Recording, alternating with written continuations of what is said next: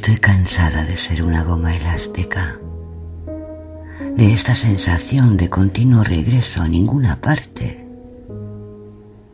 Como una goma elástica, me estiro hasta llegar a los confines de un nuevo universo.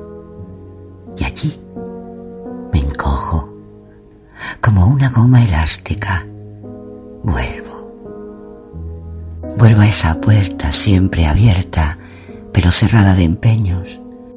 A esa ventana que solo puedo ver desde dentro y que desde dentro, solo desde dentro, me acoge en sus afueras. Regreso sin pensarlo. Regreso. No se puede regresar a donde uno nunca se ha marchado.